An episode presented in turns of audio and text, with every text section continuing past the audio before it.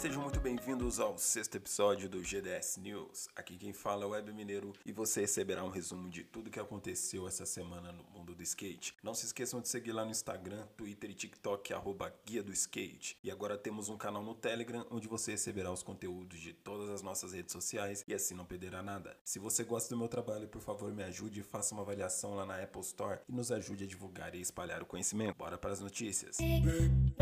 Começamos hoje com uma notícia triste para os fãs da marca Death Wish. Lizard King acaba de deixar a marca após 12 anos. Lizard, que ficou marcado com sua videoparte no Baker Has a Death Wish de 2008, em um comunicado na sua conta do Instagram, Lizard postou uma foto segurando o colete da Death Wish e disse: Eu aprendi na vida que se você sente que precisa mudar algo, mesmo que seja assustador, você tem que fazer o que parece certo para você. Obrigado, Ellington, Greco e Reynolds, por todo o seu apoio ao longo dos anos eu amo muito vocês. E ainda não sabemos quais são os planos dele, mas com certeza fará muita falta para a marca.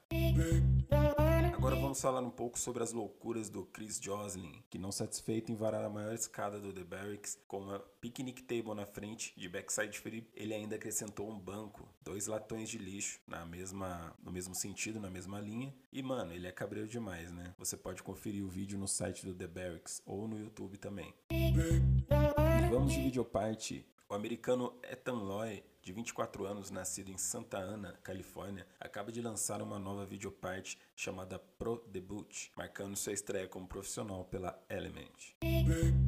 Continuando nas videopartes, não poderia deixar de falar, né, de Rainy Berries, Identity Crisis, videoparte pela Converse. Ele manda várias tricks em corrimão, mas mano, destrói muito nas transições dos bowls e tudo quanto é jeito, né, mano? Várias tricks cabreiras e estilosas. E finaliza com um drop em um ditch pesado demais, vale a pena conferir.